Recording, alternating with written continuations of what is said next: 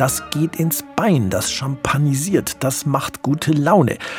Das kann eigentlich nur Musik von Jacques Offenbach sein. Ist es auch. Aber ziemlich unbekannte. Die Prinzessin von Trapezunt. Diesen charmant spaßigen Dreiakter mit inhaltlichen Widerhaken hat Offenbach zwar zu seiner besten Reifezeit 1869 komponiert. Mehr noch, er wurde sogar in Deutschland uraufgeführt und kehrte 2015 an seinen Geburtsort, das Zuckerdeckchen Stuck Theater Baden-Baden, zurück. Trotzdem wird das Werk stoisch ignoriert, obwohl es viel wertvoll raffinierte Musik enthält.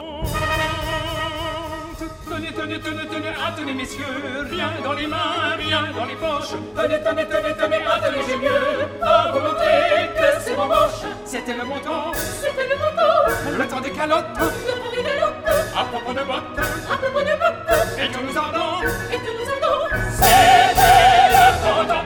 Hört man etwa dieses urkomische Tellerquintett, wo sich eine zu Reichtum gekommene Schaustellerfamilie darüber beklagt, dass es früher auf dem Jahrmarkt weniger langweilig war.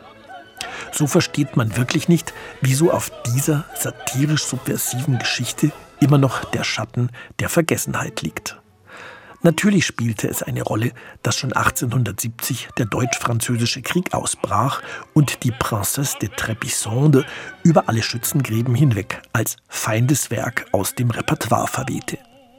Vielleicht geschah das aber auch, weil der göttliche Jacques hier mal nicht nur die Spötterbrille aufhat, Vielmehr erzählt er romantisch mitfühlend die einfache, doch hintergründige Geschichte von Prinz Raphael, der sich in die Wachspuppe einer exotischen Prinzessin verliebt, die in Wirklichkeit die Schaustellertochter Zanetta ist. Was natürlich trotz Standesunterschieden Happy Ending ausgeht. Melancholie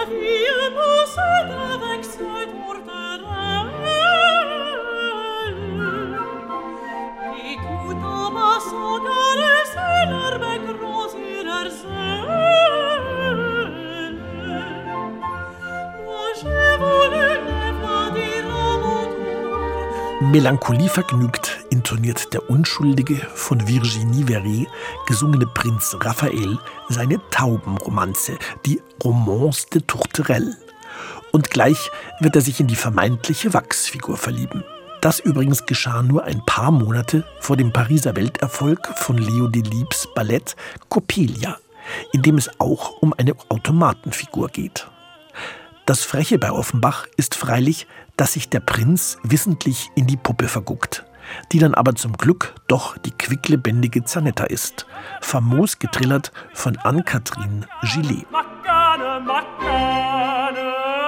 Maccane, maccane, colori, etc. Je n'ai cassé dans mes colères partout la guerre où j'ai passé. Mais comme on va son modona, autant je casse, autant y'en a. Toujours conclu sans m'interrompre que j'en vis rapide de plus. Il a tout ça, coccane, coccane, coccane. Die kernige Komik kommt freilich in der Prinzessin von Trapezunt keineswegs zu kurz.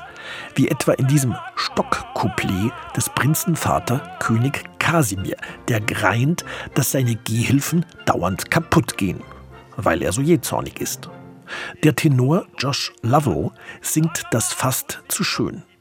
Für eine allererste Studioeinspielung dieser süffigen Rarität hat sich nun ein Ensemble französischer Vokalspezialisten und die produzierende Opera Rara zusammengefunden.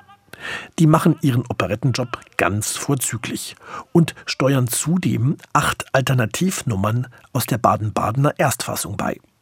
Aber eben auch jenes, das Ouvertürenthema aufnehmende Finale 2 der Pariser Version.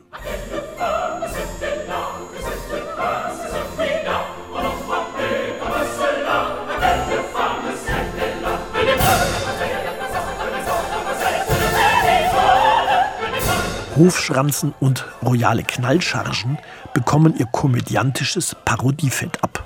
Aber insgesamt sind die spitzen Ironiezähnchen Offenbachs wohliger Gemütlichkeit gewichen. Obwohl Prinz Raphael sogar Arios über Zahnschmerzen klagt.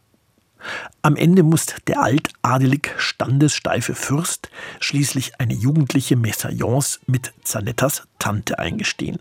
Dann können alle zur Hochzeit schreiten.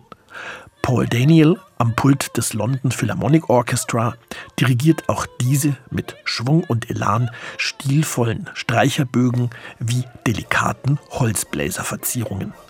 Aus Zanettas schlurfiger Familie ragen Antoinette Denfeld und Christoph Mortagne als aufmüpfige Schwester Regina und deren zaudernder Liebhaber Tremolini heraus. Sie alle machen die duftig verspielte Princesse de Trépissante zu einem seiltanzend artistischen Hörvergnügen.